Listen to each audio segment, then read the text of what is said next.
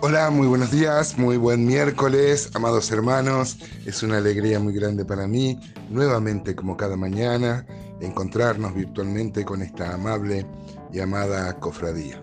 Hoy empezamos el capítulo número 6 de Miqueas y doy gracias al Señor en esta mañana porque nunca uno pierde la capacidad de asombro con Dios.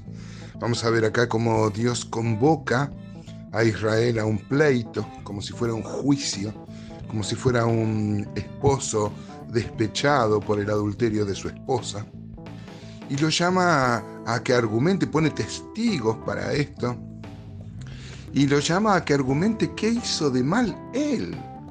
Esto es, hermano, maravilloso, si No te mueve, hermano, a la adoración, a la, a la, a, la sumisión a su señorío, semejante muestra de amor. Yo no sé qué más puede hacer el Señor. Em, Dios, que es el Señor del universo, nosotros siendo gusanos, porque no somos más que eso en la creación de Dios. Es Dios quien nos llama a que le argumentemos a ver en qué cosa ha fallado Él.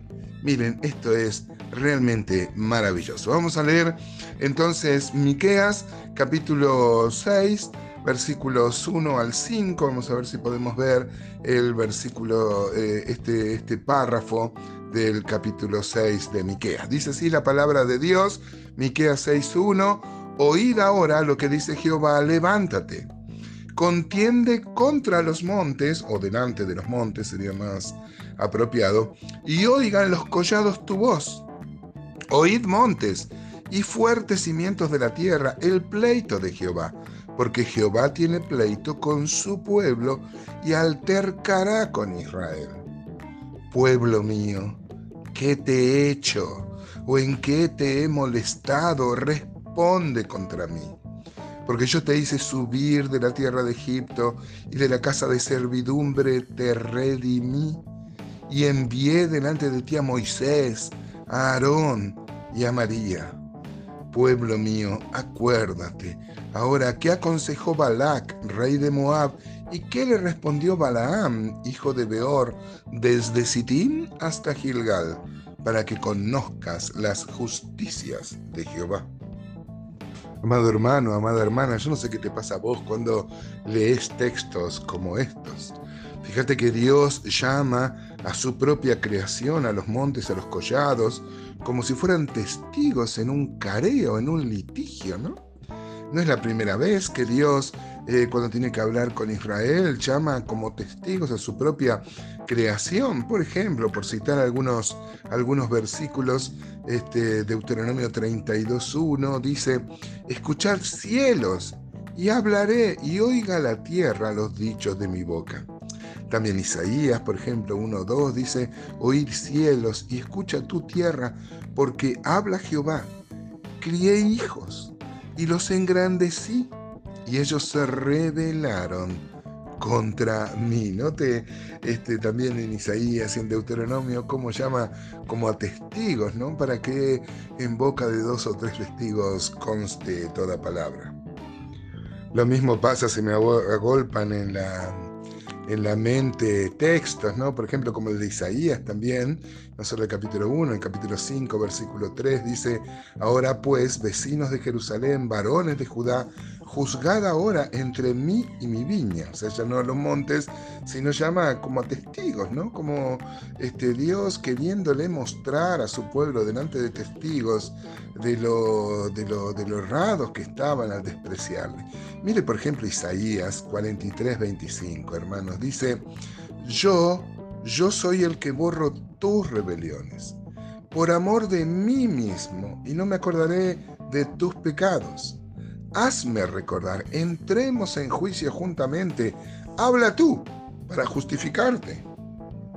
Yo me imagino a Dios en un pleito y hablándole delante del, jurado, de los testigos. A ver, este, como va a decir el versículo 3 de Miqueas 6, dice, pueblo mío, ¿qué te he hecho? ¿En qué te he molestado? Responde contra mí. Me hace acordar a textos como el de Jeremías, Jeremías 2.5 dice, así dijo Jehová, qué maldad hallaron en mí vuestros padres, que se alejaron de mí y se fueron tras la vanidad y se hicieron vanos. O como el versículo 31 de Jeremías 2 dice, oh generación, atended vosotros a la palabra de Jehová. ¿He sido yo un desierto para Israel? ¿O tierra de tinieblas? ¿Por qué ha dicho mi pueblo, somos libres, nunca más? Vendremos a ti. Noten, hermanos, Dios hablando desconsoladamente, me parece, eh, tanto amor demostrado y amor que no ha sido correspondido. ¿no?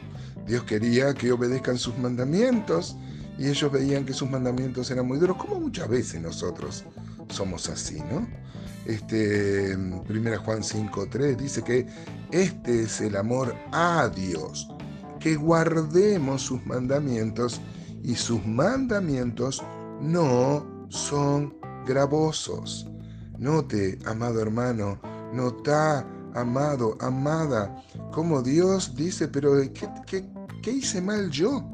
Para que no me respondan con amor. ¿Se acuerdan que el apóstol Juan dice que no es que nosotros amamos a Dios, sino que le, le amamos a Él porque Él nos amó primero. Y encima dice, porque yo te hice subir de la tierra de Egipto, y de la casa de servidumbre te redimí, y envié delante de ti a Moisés, sea, las mejores leyes, estas leyes que deberían obedecer, a Aarón, que lo puso en el sacerdocio para que interceda por el pueblo, y a María, que era la encargada de la alabanza. ¿Se acuerdan? Por ejemplo, en Éxodo 15, 20, uno puede ver que este, María va a entonar un, un cántico de alabanza a Dios. María y Aarón, por ejemplo, en números 12 van a tener una rebelión muy grande contra Moisés, le van a disputar su liderazgo y Dios va a avalar a Moisés. No va a ser la rebelión más grande que va a recibir Moisés, la rebelión quizás más dura fue la de Coré, número 16, y donde Dios también avala a Moisés y a Aarón. Dios trata personalmente con cada uno de los líderes pero nosotros nos debemos sumisión y amor unos a otros, ¿no?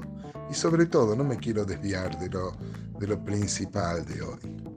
¿Qué hice mal yo? dice Dios. Hermanos, reconsideremos en esta mañana, promediando la semana, eh, qué tanto hemos respondido a ese amor de Dios. Eh, amor derramado en la creación, amor derramado en, en, Jesucristo y en Jesucristo muriendo por nosotros. El amor de Cristo nos constriñe, nos aprieta el corazón, dice el apóstol Pablo, pensando esto que si uno murió por todos, ¿no?